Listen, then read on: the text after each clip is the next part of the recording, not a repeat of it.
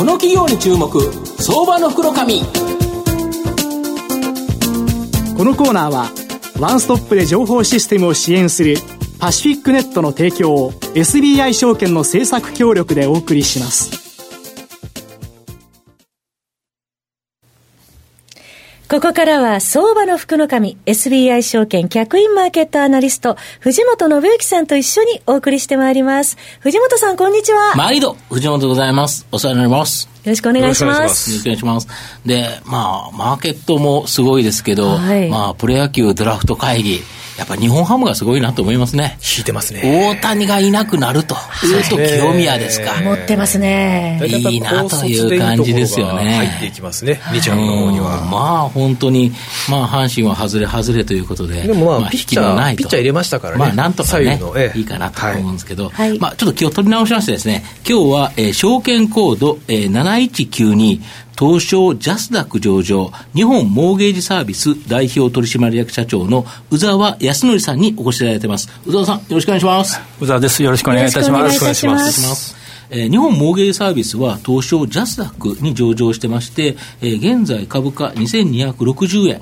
売買単位100株なので、まあ、23万円弱で買えるという形になります。東京都港区西新橋、まあ、ここの本当にすぐ近くなんですけど、本社があるですね、住宅産業に特化して、住宅関連事業者、まあ、住宅建設事業者であったり、不動産事業者、建材、えー、事業者、えー、設計事務所、住宅改修事業者などに対してですね、その事業を支援する様々なソリューションサービスを提供している、まあ、オンリーワン企業という形になります。まあ、具体的にはですね、MSJ フラット35を主力商品とする住宅ローンの貸付、住宅の品質向上などのための保険、検査業務を行うですね、住宅貸保険などの事業、こちらがですね、メインビジネスになっています。まあ、これらの事業はですね、住宅関連事業者への事業支援が起点となっている、まあ、ビジネスで、まあ、今後成長が期待できる企業かなと思います。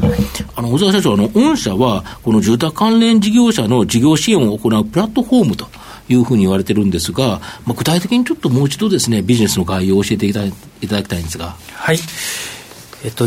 住宅の商品属性というのは、うん、その大きく分けて、はい、あの高額であるというまあ、そうですよね、高いですよね。でまあ、現金ではほとんど買わないというああ、まあそうですね。それから、ね。えー、数十年、20年、30年、50年にわたって、長期に使って、うんうん、あの渡って使い続ける商品、まあね、だから良い家かどうかっていうのは、実は見えない商品だと、認知限界を超えてしまっているという特徴がありまして、そういう意味では住宅産業において、家が売れるというのは、金融という、販売金融といいますか、まあ、車もそうなんですけれど、必ず金融と物の販売というものが一体にならなければ、産業が成立しない、まあ、そうですよね、現金でバンと買える人いないから、そこに何らかの金融サービスがあって、やっと家が買えるとい。うことですよね。そういう意味では、われわれは、えー、大手ハウスメーカーは子会社に金融子会社等々を持つのですけれども、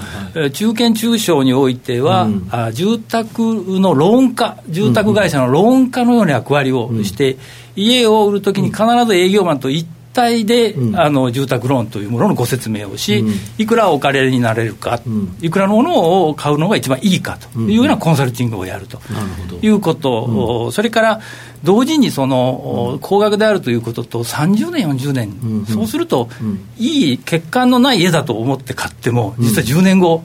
雨漏りがする、まあ、買えたら横浜のなんちゃらマンションのように、そうしますと、あれはあの三井なんとか不動産だから、あの保証ができたといいますか、ちっちゃい会社だと厳しいですもんね。という意味で、実はそのこの貸保険というものを弊社は、住宅の販売時点で、これ、強制保険、自賠責と同じような保険でして、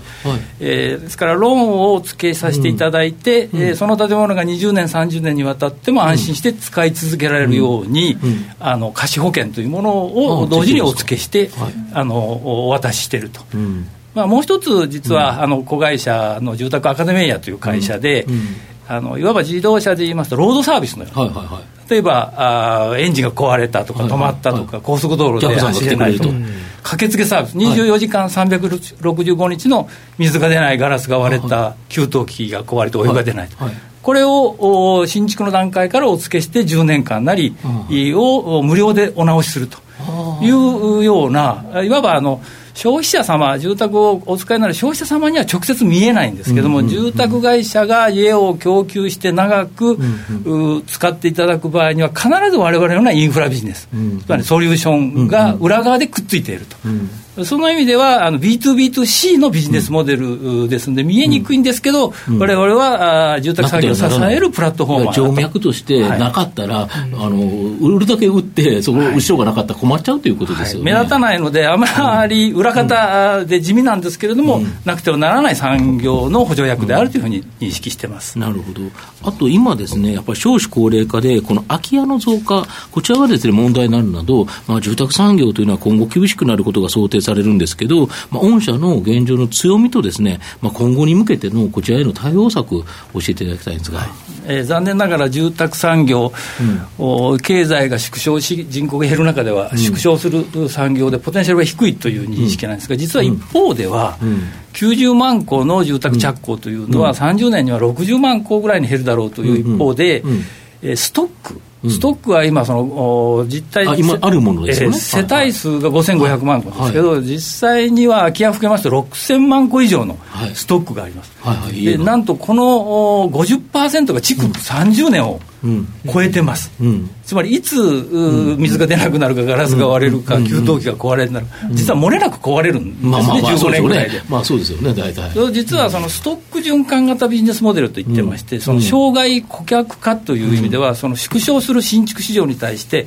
ストック循環型市場というのは急拡大をしていく産業でして、実は新しくても古くても、ローンは1件は1件、保険は1件は1件で、新しくても古くても、実は家が流通してさえくれれば、実はわれわれの市場ポテンシャルというのは必ずしも小さくならないと。なるほど。ただし、ビジネスモデルが違いますので、新築型からストック循環型に移り変わっていくと。しかし、ストック循環って6000万個を管理しますから、実は建設業という産業モデルから、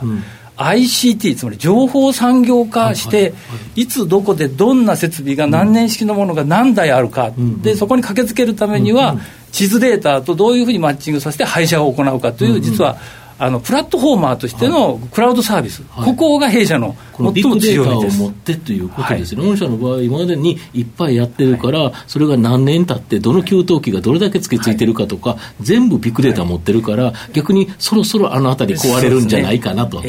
現在50万個に近いビッグデータがクラウドの中にインデックスをつけて検索可能な状態で格納されています。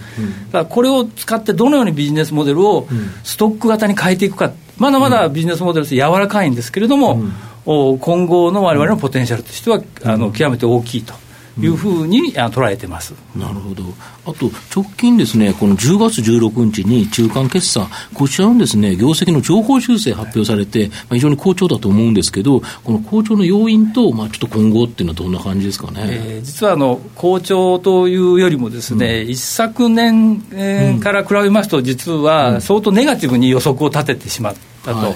い、で一つの大きな要素は、やはり金利が底打ちをして、上昇局面に入るだろうという予測をして、ネガティブに捉えたということ、うんうん、えそうしますと、住宅着工はやはりその金融商品的なところがありますんで、どうしても、あのマインドが下がるといいますか。えところが実際には金利あまり上がらなかったそうですね、全然、日本だけね。で、弊社とすると、借り換え市場というあの市場最低金利、マイナス金利の状態の中で、今借り換えようっていう、うんうん、そこが非常に大きなボリュームを占めてた、これがなくなるという前提で、実はネガティブな予測を立って、しかし、実際にはなくならなかったと。いう意味では、読み違えたっていう方がまが、正直なところはですね、その意味では、え一昨年と、まあまあ、昨年と今年度ですか、えという意味では、ポテンシャルほとんど落ちてなかったと。いう意味で、あの好調に見えるのは、実は予測を下に見すぎたという状況が、あの現実です。今後はどうなるんですかね。えー、っとおそらく金利についても、あるいはその自民党の対象という問題も含めて、えおそらく現在現段階でのせあの政策っていうのは継続されるでしょうから、18年、うん、まあ、場合に言うと19年の10月の、予定されてます。消費税前半年ぐらいまでは、おそらくいい地合い、相当なあの住宅市場は活性化されるんではないかというふうに見てます、なるほど、まあ、あと、御社の今後の成長を引っ張るもの、はい、こちらを教えていただきたいんですが、はい。まあ、先ほどのビッグデータとの補足になるんですけれども、うん。えーと、一方で、えー、オリンピックに向けて人件費の上昇というのが抜き差しならない状況、つまり原価の上昇を売っても利益が出ないマーケットは活性化してるんだけど、利益が出ない、うん、供給制約経済と今まで経験したこともない、ここに向けてはその ICT を使ってどう合理化するか。あともう一つは、そのストックビジネスが特にそうなんですけど、決済という、決済金融と分野を金融機関としてどのように産業合理化のために使っていくか、つまり ICT と金融を使って、住宅産業を、衰退する住宅産業をどのように成長産業に変えるかということが、弊社のミッションだというふうに思ってます、それはそのビッグデータとクラウド、から金融決済機能を使っていくことで、産業モデルを建設請負業から情報金融産業に変えていくということを、ここにそのイノベーションができるポテンシャルがあるというふうに見てます。なるほど、はい、田代さんいかがでしょうか？一点ですね。ちょっと質問がございまして、はい、あの沖縄の方に視点を、えーまあ、仙台にありまして福岡にありましてそれぞれその本州で拠点拠点があって沖縄に拠点がある視点があるっていうのがちょっとあの気になりまして。沖縄に2拠点あるんですが、はいはい、実はあの後発参入で弱小資本で参入した10年前に辺境のマーケティングという強い市場ではあるいは強い競合のマーケットでは戦わないというふうに決めまして一般マーケットが弱いと言われてる、はい、あるいは変わった市場である沖縄と北海道に、から攻めていったと辺境のマーケティングということを徹底してやったことで実はフラットのシェアはもう4、5割から保険のシェアもナンバーワンをもう当初から続けているそうん逆に言うと関東圏のような大規模市場においては弱いという、実はその変則的なあのマーケティング戦略、まあ、ニッチャーの定石ということを打ち続けて、はい、まあ、今後もこの戦略は変わらないだろうとちょっと新橋に面白い店舗があるとか。あのまあ中国人専用店舗って、これは実は裏名前でして、新橋支店なんですけれども、はいはい。えー、外国人という人たちがそのい、まあ、移民はしないまでも実は日本の中で,、で足りない労働力をどのように補完してもらうかという意味では、持ち家政策っていうのは実は裏側ではかなり重要な政策になってまして、ここにローンをどうつけるかということは、あの我々にとっても重要なポテンシャルですし、なおかつつきにくいマーケットなので沖縄と一緒で、実は我々でいうニッチャーの定石なんですね、その意味では今後は、まあ、中国人に限らず、まあ、ブラジルの方だとか日系の人たちだとか、えー、こういった人たちが持ち家政策にどのようにあの市場を構成させていくのかということは、われわれにとってはあの重要な視点であり、可能性だというふうに見てます。中国人のとかなりローン借りに来るんですか？あのまあ、要は大きな市場ではなくて、われわれしかいないから、なおかつそういう看板を上げるから来るということですけれども。要は勝てるマーケットに対して投資をしていくと、はい、要は、皆さん争いが大きいところでやるとしんどい。から、確実に勝てそうなところでガツンといくと、そこで大きなシェアを取れば、収益は確実にくる、誰にも合うものは誰にも合わないものだという合言葉にしてまして、誰にも合うものはやらない、売らない、取り組まない。だから御社のこの収益力っていうか、この利益率って高いんですか、はい、他社より。えあのもう一つは、うんえっと、IT リテラシーの低いような住宅会社さんは、うん、捨てて、これ言っちゃいけないことで捨てていきました。要はあの、ウェブ比率、申請比率というのがもう97、8%まで、これは他社とも画期的に違う、あの比率になってまして、要は我々の後処理、ミドルオフィス、バックオフィスがデジタル情報で申し込まれるかどうかで、全く生産性が違いますので、あえて紙を排除してあ要はファックスとか送ってくる会社は、相手にしてたら、こっちも手作業があるから、コストが上がって戦えなくなっちゃう、うまいこと断ったと。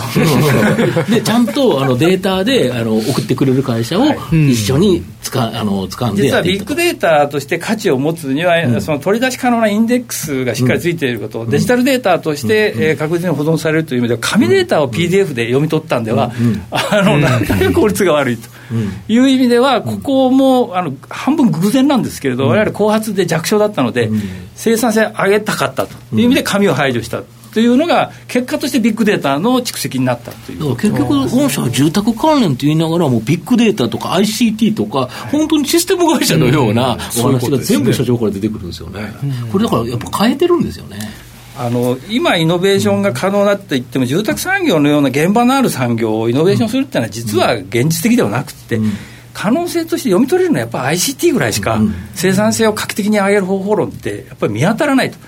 でその意味では、このノウハウやあの技術を使い切るというのが、やっぱり住宅産業において同じであると。いう意味で、どこに ICT が使えるかということをずっと考え続けてきたということは事実ですね。なるほどまあ、最後ちょっとまとめさせていただきますと、えー、日本モーゲージサービスは自社グループ内にですね、住宅金融子会社を持たない中堅中小の住宅関連事業者に対してですね、まあ、住宅ローンや住宅貸し担保保険事業などですね、まあ、なくてはならない事業を展開していると。まあ、今後、まあ、住宅産業全体はですね、厳しくなるんですが、まだまだ提携企業者数のシェアは低くですね、シェアアップにより、大きな成長を期待できると。まあ、住宅産業の中でですね、この ICT 化、ビッグデータ、クラウド、こんな言葉が出てくる会社は、この日本模芸サービスさんぐらいしかないので、まあ、今後ですね、やはり大きな成長を期待できるんじゃないかなと思います。今日は証券コード7192東証ジャスタック上場日本モーゲージサービス代表取締役社長の宇沢康則さんにお越しいただきました。宇沢さんどうもありがとうございました。ありがとうございました。藤本さん今日もありがとうございました。ありがとうございました。ありがとうございました IT の効果的な活用は企業の生命線。証券コード3021東証2部上場パシフィックネットは IT 機器の導入、運用、セキュリティ、そして処分に至るまでワンストップで企業の情報システムを支援する IT 資産活用のオンリーワン企業です。取引実績1万社を超えるスペシャリスト集団、証券コード3021東証2部上場パシフィックネットにご注目ください。この企業に注目相場の福のこのコーナーはワンストップで情報システムを支援するパシフィックネットの提供を SBI 証券の政策協力でお送りしました。